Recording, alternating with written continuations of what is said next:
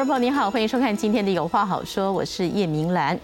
苗栗县这个龙生村的反昆鱼这个自救会呢，今天上午再到监察院陈情啊。他们说发现了新市镇，就是针对苗栗县政府是涉嫌跟这个昆鱼哦，他们进行违法的土地分割。那么今天下午传出一个转折，就是经过协调会的决议，目前呢，呃，环保署应该会。去函苗栗县政府，要求在整个开发争议没有厘清之前，必须全面停止任何的试运转。那么今天晚上呢，稍后我们也会将镜头呢转给目前仍就在龙生村。反抗争抗争现场的这个陈信聪有话好说的主持人陈信聪，让他告诉我们最新的状况。但是在这之前呢，我们要先来看哦，今天的疫情呢持续在进展当中。今天呢是新增二十一例哦，那么这个二十一例是不是代表说比昨天少很多？那目前疫情是不是稍稍的控制了？但是面对即将来到的春节，今天指挥中心也发表了所谓的春节的指引，这样的指引够不够呢？今天节目我们要好好的来进行讨论。我们。欢迎上半场的来宾。首先欢迎的是星光医院副院长洪子仁。明南好，各位观众大家晚安。是我们现在就来看今天最新的确诊状况。国内新冠本土疫情再升温，二十七号周四新增二十一例本土病例，其中以高雄港相关群聚新增八例最多。桃园龙潭餐厅群聚相关新增一例为餐厅负责人，宜兰礁溪饭店群聚再添一例确诊个案在桃园，另外还有三例零星本土个案，感染源还在调查中。因为这个一八六三六哈是跟一八五二一就是宜兰这个。哦，他是一个家人，但是他目前的地址哈是在桃园。啊，所以广泛的来讲，哈，桃园我们今天大概有十三例。值得注意的是，桃园前都涮涮锅群聚，经过疫调发现，有一名六十多岁阿嬷曾经在同一天去吃火锅，回家以后传给先生、女儿和孙子，一家五口都染疫。而孙子为案一八六三零，也是加贝尔幼儿园学生。二十七号新增两例确诊，因此幼儿园与火锅店群聚的传播链两条串起来了。几乎可以确定的就是说，后面幼儿园的哈，大概是从这个餐厅里面聚餐之后，那往外去传的。好，那至于在餐厅内，哈是谁对谁，那恐怕要再进一步的，好去分析。另外，指挥中心也宣布好消息，我国向辉瑞药厂采购的新冠肺炎口服抗病毒药物，首批大约有三千两百人份，二十七号运抵台湾，是继韩国之后第二个取得此药物的亚洲国家，更是亚洲第一个同时获得此药与莫沙东口服抗病毒药物的国家。这一个药物，那对于我们呃轻中症的这样的一个病人，他只要在十二岁以上，呃体重在四十公斤以上哦，那即使不需要使用氧气，可是他在发病五天内哦。那不管他有任何的可能会发生重症的风险因子，都非常适合来使用这个药物。而由台积电、红海永林及慈济等企业民间团体共同采购捐赠的 BNT 疫苗第十七批九十一点八四万剂，二十七号上午顺利运抵桃园机场，后续进行检验封监作业，再提供民众施打。总计最终到货量为一千五百二十点七六万剂，比原先预定的一千五百万剂还要多。记者赖世美、郭俊林台报道。我们先来看一下今天确诊的相关的数据哦。今天有二十一例的本土病例，死亡个案是零。那么境外移入有四十三三例哦，落地裁剪十五例，居家检疫裁剪是二十七例，检疫期满后的裁剪有一例。入境国家还是以美国十四例最多。首先想请教一下副院长哦，就是今天是二十一例，但是昨天哦其实是更多的。那现在来看，是不是说稍稍有控制住了？是的，我想哈，今天我们看到的这个本土确诊个案数是二十一例，然后，可是我觉得还是要让民众很清楚，先看一下我们这一波的一个状况哈。事实上，这一波的这个本土的疫情，大家都知道是从桃园机场的群聚开始哈，就是呃境外的这个一路的这样的一个呃我们的民众，那因为经过了机场的行李转盘、厕所，经过防疫计程车、防疫旅馆这一连串的过来的过程之中，那不小心我们的机场的工作人员就开染疫，所以才会有之后的这这一串的这样的一个呃本土确诊案例的产生。但是你看，大家看这个曲线图，你就可以注意到，我们从一月四号到今天一月二十七号，我们经过二十。三天的时间，二十三天的时间，目前的本土的确诊个案数的总数是三百九十七例，所以你去算一下，平均大概一天就是十七例左右而已，十七例。那我们可以看得到，除了在一月二十二号这天，因为是这个移工电子厂的这个关系，哦，就是说这个移工，那他到了这个呃西提餐厅用餐，一月九号。然后呢，他一月九号用完餐以后，他回到他的移工的这个呃工厂，那到一月二十一号，经过十二天才发病，所以当然这十二天就在移工的宿舍里面产生了移工群聚感染的一个状况，所以那天的人数稍微多一点，之后马上又降到比较一个平的一个水平，所以可以看得到一天平均十七例的一个状况，可能我觉得是说我们民众可能有点忘记了，是说在去年的这个去年的五月份的台湾的第一波疫情，我觉得。这个情况我还是要让民众有一个了解，就是说我们今年的这一波的疫情，大家不要忘了，我们目前的状态是什么状态？第一个，我们面对的病毒欧米孔，大家都知道传播能力十分强，对不对？传播能力十分强，但是它的致病力怎么样？十分的弱，对不对？十分弱的一个情况之下，事实上你只要打完完整的两剂疫苗，基本上对于欧米孔的突破性感染，你都有一个避免重症跟住院的保护力。这我想民众都已经很清楚了，但是在另外一个同时，我们一方面面对了这个病毒自然演化之后弱化的现象，而另外一方面，我们本身的这个防护力又已经上来了。那在这个情形之下，事实上我们比起去年在五五月十一号的台湾的这第一波疫情，大家可能已经有点忘记了。我们大家应该记得，在去年的五月十一号的这第一波疫情，大家还记得吗？五月十一号、十九号全国升三级，我们是什么时候？什么时候才降到这个病例又回到一百例？是经过了五月十一号到六月二十五号，经过一个月又十天，透过 NPI 的调整，我们全国调整到警戒三级，全国禁止内用，好，的一个情况之下，然后透过很多 NPI 的一个措施，然后我们的疫情到六月十二十二十号以后才诶又降到一百例以下，从此以后，那去年的这一波疫情就过了哈。那在当时大家不要忘了，那时候我们都没有打疫苗。对不对？当时都没有打疫苗，而且当时是什么？是阿法病毒，大家还记得吗？当时有谈到什么快乐缺氧，很多的民众送到医院，血氧浓度一下就掉下来，即使是年轻人，也有可能马上要这个有产生呼吸窘迫的现象，甚至有人被插管，甚至 ICU 那时候的床位也稍微有点紧张。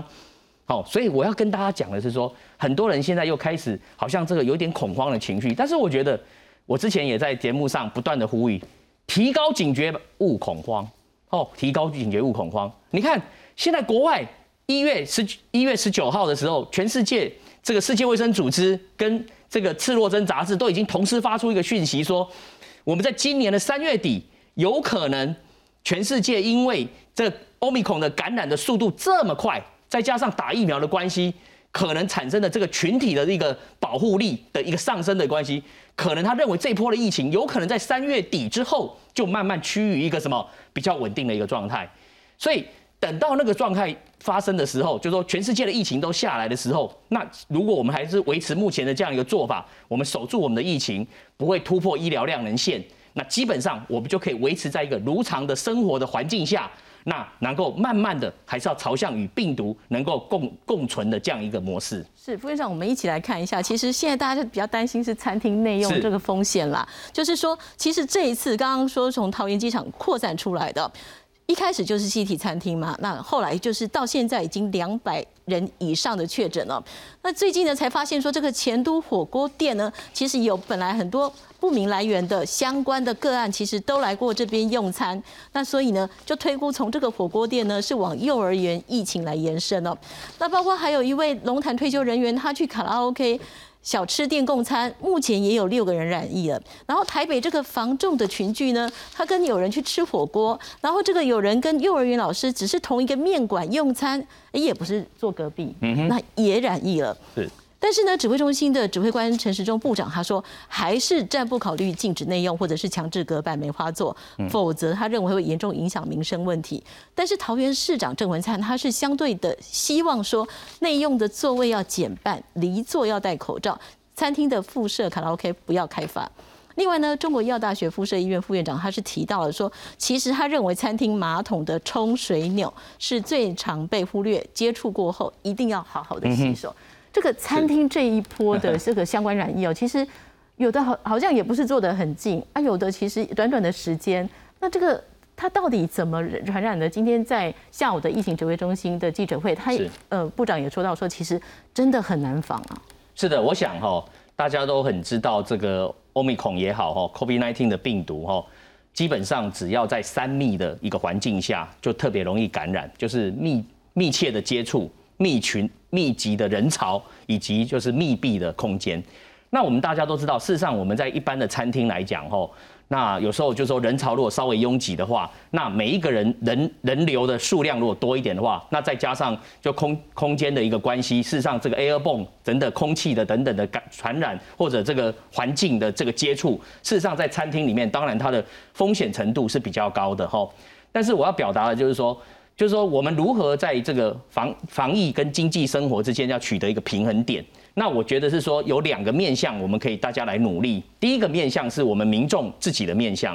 就是说我们上餐厅之前，我们自己要什么样的一个准备跟风险的评估，这是一部分。什么样的风险评估？第一个就是我要上餐厅的时候之前，我们自己就要评估说我自己有没有打完两剂甚至三剂的疫苗。因为我们如果知道说我自己有打完两剂或三剂疫苗，基本上我的风险程度是比别人要来的低。这第一点。那第二点。我到了餐厅去以后，同样是进餐厅，我们有不同的做法。第一个，我进去一定要十连制，因为我们从这次这个呃移工的事件就可以看得出来说，如果那两位移工如果能够在第一时间一月九号，好，就是说这个这个确诊这个案子爆出来以后，能够很快的召回裁剪确认他们确诊，后面其实那个移工的这个整个的那个职域职场就不会有那么多超过百人的染疫的一个状况，对不对？所以十连制，这就是我们民众现在进到餐厅要养成自己的好习惯。餐厅不用跟你讲，你自己就乖乖的十连制，因为这是保护我们自己，保护我们周遭的人。第二点，进到餐厅之后，我认为，哎，如果可以的话，你就先去洗个手，对不对？先洗个手，然后再回来开始用餐。那在离开座位，好，离开座位的一个过程之中，口罩诶戴着。哦，那这个当然是一个，就是一个，这就算是一个很好的一个习惯。哦，就是离开座位我们就戴一下口罩，那等到回来座位要开始用餐了，我们再把口罩哦拿下来，或者是说，哎，我们在吃饭的时候是口罩没有戴，可是当我们用完餐，大家开始什么？在聊天，那我们就把口罩戴起来。所以我相信，就是说多一点点 NPI 的这种作为，就能够减少那个风险的一个几率，这是从民众端我们可以自己去做的。那另外呢，从这个。餐厅端也有一些可以做的一些哦风险管理的一些作为，包含就是说在餐厅，哎，基本上他们餐厅要对员工要有健康监测，健康监测就是说来餐厅工作的员工，你一定要打完两剂的疫苗哦，你才让他来工作，这第一点嘛，对不对？第二点，你对你的员工要告诉他们，如果有一点点的不舒服。赶快就快筛，或者赶快请他去就医。那这样子的话，就可以透过员工如果有被确诊早期的发现，来避免把这个病毒传染给更更多的人。那第三点就是这个餐厅来讲，你作为一个良管理良善的餐厅，你一定要落实你的清消。譬如说客户离开了这个 table 的时候，你的除了碗盘之外，你的清消桌面等等，你要把它做一个 SOP 清消，把它做好。那我觉得一方面我们。去用餐的民众，我们努力把我们的 NPI 做好。那一方面，餐厅也把它该做的这个管理把它做好。那这样子的话，我们就可以在一个比较低风险的一个情况之下去用餐。包含餐厅里面，我也会常常建议他们餐厅有时候要多通风。通风的设备要好，就是说尤其是人越多的时候，通风的状况要越好的情况之下，都能够避免在病毒在这个餐厅里面感染的一个状况。是，那我们再来看一下，今天呢，在整个指挥中心也有公布了相关的春节的防疫指引，来看下面的规定。本土疫情严峻，又逢农历春节返乡潮，就怕新冠病毒跟着人潮流窜，扩大感染。疫情指挥中心公布农历春节防疫指引，除了勤洗手、呼吁接种完整疫苗外，特别针对探视免疫力较差的对象，像是慢性病患、老年人、孕妇、婴幼儿等，探访需戴口罩，并完整接种疫苗，或干脆以电话视讯替代见面。另外规定外出全程戴口罩、保持社交安全距离、量体温、十连制、聚餐控制人数等防疫规定。那我想生活还是要过哈，那大家一起来防疫，只要不要太过密集，就相对安全啊，很难追求到所谓的零风险，所以我还是要追求低风险，那多层次的防疫。那没有打疫苗的就一定要去打。相关的防疫指引适用时间是否只到过完元宵节？陈时中表示，这是生活新常态，防疫人人有责。行政院长苏贞昌表示，餐饮业不禁内用，有多方考量，希望防疫与生计都能够兼顾。都是轻症甚至无症状，所以我们不禁止餐饮内用。这原因也就是因为顾疫情，因为顾生计。不过防堵疫情，台北市长柯文哲表示，正规划防疫二点五级，重点是摆在餐厅，而且北市春节期间升二点五级已经规划好了。台北市目前的确是有餐厅的足迹，二级、三级，我们其实都有自己的 SOP。其实我们针对二点五级也已经已经规划好了。新北市是否跟进提升防疫等级？新北市长侯友谊没有明说，但强调新北有防疫 SOP，会好好的把关防疫，守住疫情。指挥官陈志忠也表示，如果地方政府觉得有风险，需增加防疫措施，只要大方向位于指挥中心违背，皆授权地方办理。记者黄月、张国良、庄志成台北综合报道。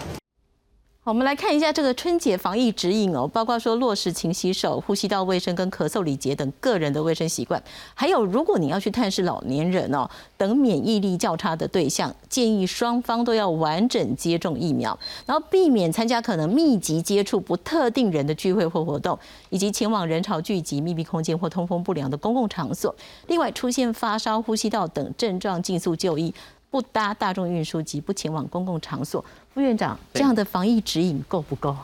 呃，我想哈，这个这个指挥中心提出来这个防疫指引是够的，但是呢，我觉得要因地制宜，哦，根据每一个地方的风险程度不一样去做一些微调，哦，譬如说我在这边可能还是会建议，就是说。桃园这个地方，因为毕竟就是说这次的整个的呃这个疫情是从桃园的这个机场群聚开始，那最近在桃园也发生了有一两例的哈比较找不还目前还找不到感染来源的一两个个案嘛吼，所以在这个情况之下，我们还是认为是说可能有可能的话，在桃园这个是属于就是说现在风险。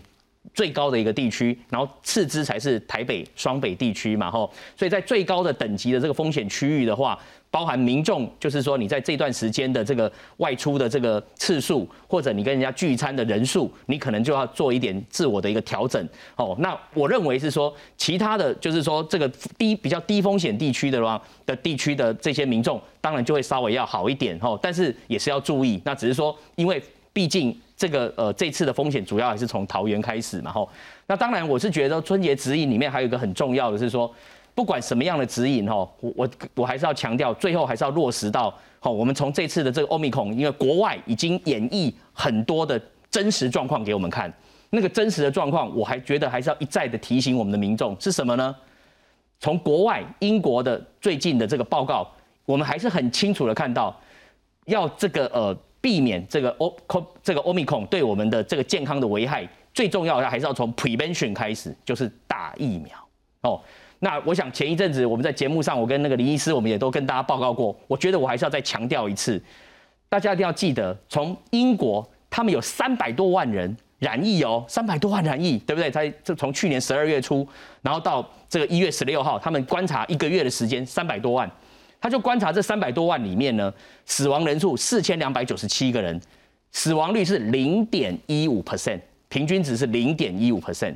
那这零点一五 percent 相较于过去，大家如果有印象，阿法病毒那时候，阿法病毒那时候的死亡率是多少？大概是百分之二到三之间，因为那时候大家都还没有打疫苗。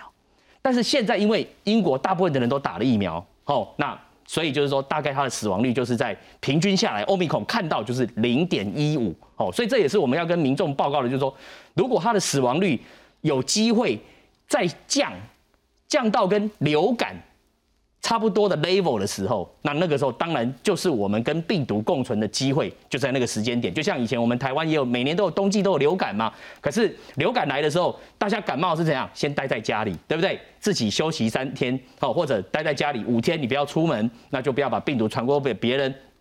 但是流感季节，如果你的病况比较严重，你就到医院去。但是我们以前流感有没有发生医院被挤爆的状况？没有嘛，对不对？所以。目前我们看得到，欧米孔是有一点点这样的状况，但是呢，刚才讲的这三百多万人，在英国三百多万人染了 Omicron，死了四千两百九十七人，致死率零点一五的过程中，如果你去看他的年龄层，哦，年龄层你就会发现到什么？年纪越大的人，年纪越大，我要这边呼吁，我们的长者年纪越大的，你没有打疫苗，